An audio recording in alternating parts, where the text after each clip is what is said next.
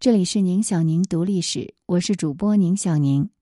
今天我们来关注宋代的秘书都是精英，入职难度堪比科举，一旦考中，衣食无忧。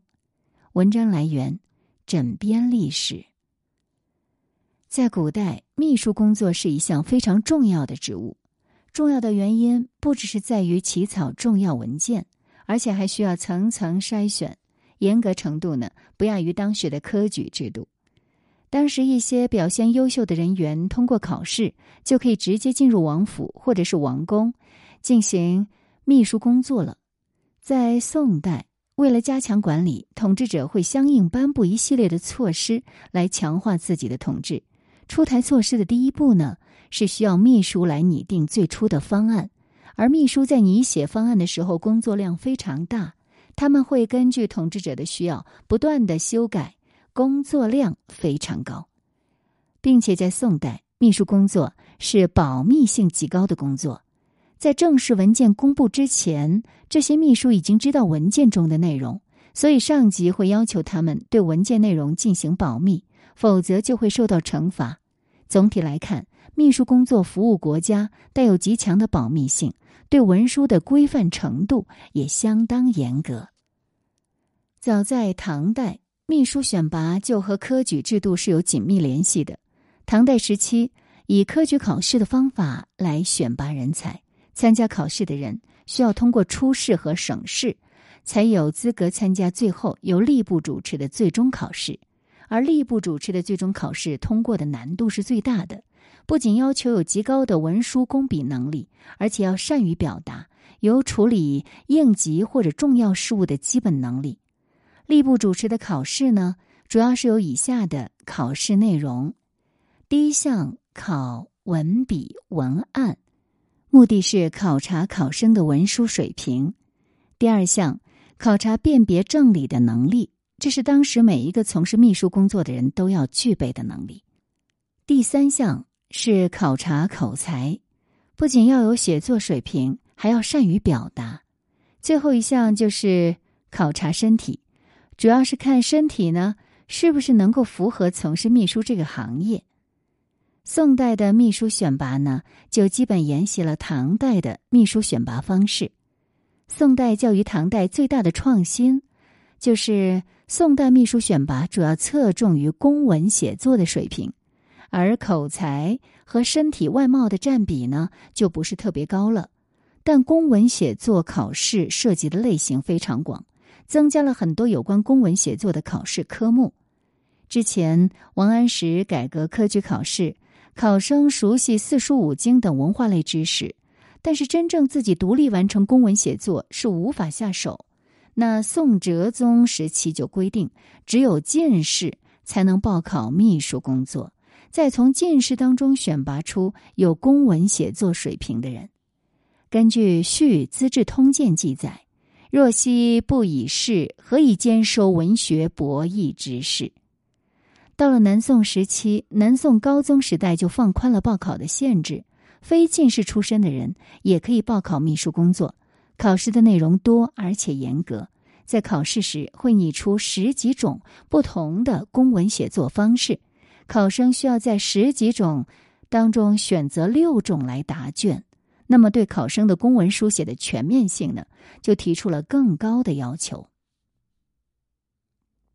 在宋代，秘书的选拔考试和现在的公务员考试一样，是需要层层选拔的。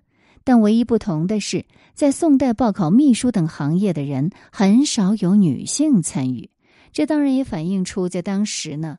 男女的社会地位、从事的社会行业上还是有很大差别的。在宋代，秘书职务产生的职业价值就相当于铁饭碗。秘书职务工作稳定，并且从属于中央政府，获得的福利较多。一旦考上被选中，那么这一辈子就不用担心丢工作，不用担心丢饭碗了。我们来看看宋代秘书工作的特点。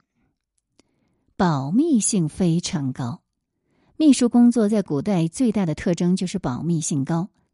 从殷周时期开始，秘书写好的文书会放在隐蔽的地下，为了防止重要内容被人盗窃，春秋战国时期，秘书写好的文件一般会盖上玺印或者官印，在文件封口处也会做上记号，目的就是防止有人偷看。根据《前后汉文明帝纪》记载，《尚书盖古之纳言》：“出纳骈命，积事不密，则成害，不善于。”唐代时期，保密程度进一步升级，统治者不仅制定了关于秘书工作的相关要求，还要求各个部门与秘书事务保持联系。宋代时期，秘书工作的保密体系进一步完善，秘书的工作内容和产生效果也写在当时的法律条文中。由于宋代经济发展非常迅速，社会问题还是存在，民族之间关系问题还是存在的。为了防止社会出现动乱，统治者在发布文件之前都会让秘书起草，同时统治者也会对秘书进行管制，要求他们在文件正式发布之前不可以对外泄露，否则呢，根据法律规定会被实施死刑。不仅如此，当秘书的把文件写好了，也会在文件的封口那里做好记号。在没有发布之前，秘书一定要看管好自己的嘴。统治者也会派人监视这些秘书的一举一动，如果被泄露的话，这些秘书的下场同样很悲惨。那宋代秘书的工作还是蛮灵活的。宋代时期，秘书需要处理的几类文书主要有：各地衙门往来的文书、统治者颁发的相关文书和一些重要官员向统治者上奏的文书。这三类文书是宋代秘书平时工作中最常见的类型。他们在接到文书后，会对文书的类型进行整理，用不同的标记方式向统治者或者其他官员进行信息提示。比如，一些重要官员在向皇帝进行上奏时，秘书在接到上奏的文书，通常会用表来标记。宋代时期对表的用法非常严格，使用的场合和对象必须按照中央政府制定的公示令来严格执行。此外，这些重要官员向皇帝进谏时会用札子等方式，开头一般会写“某年某月某日某官某札子奏”。再比如，皇帝颁发相关文件、法令的时候，一般会用册书、诏书等方式，根据使用的场合进行标记。一般来讲，诏书一般就是昭告天下的文件，要求全国的人们都知道，就会用诏书；册书呢，主要适用于宫内，一般在册封大臣、妃子或者是其他重要官员的时候会用到册书，而制书。是统治者颁布重要条文、处理一些重要事务的时候用的。不同的事件需要条文文件时，那都会用不同的方式。而最初的文件拟定都是由秘书来完成的。总体来看呢，宋代秘书的工作内容比较灵活，他们会根据不同身份的人的文件进行处理，工作内容不会特别的枯燥。总体上呢，呈现灵活的特色。但是他们每天处理的文书量是非常大的，这对他们的耐心程度还有体能是一个巨大的考验。秘书工作又产生了什么样的影响呢？尽管秘书工作枯燥复杂，秘书的设置还是为当时的宋代带来了便利。在宋代，上奏或者是其他重要的文件，如果没有表述完成。可以用一张黄色的纸条注明，贴在文书或者文件的后面，也叫贴黄。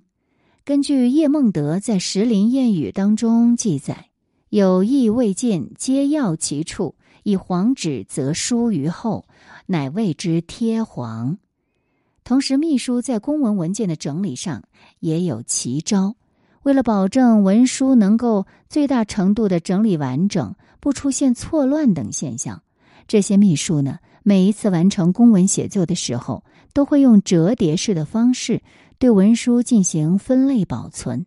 过去文件的整理保存大多是卷轴式，体积大又不方便。用折叠式的方式对文书进行整理，极大的提升了文书的整理速度和保管的质量。同时，秘书对文件的起草都会有一定的时间限制。通常，像皇帝呈上的文件或者重要官员加急的文件，都需要在极短的时间内进行处理。比如，衙门里的秘书如果收到文件，那就必须尽快的登记办理，所限时长通常不超过一天。如果延误了时间，也会受到严厉的惩罚。宋代秘书的设置呢，和今天的秘书日常工作还是有相似之处的。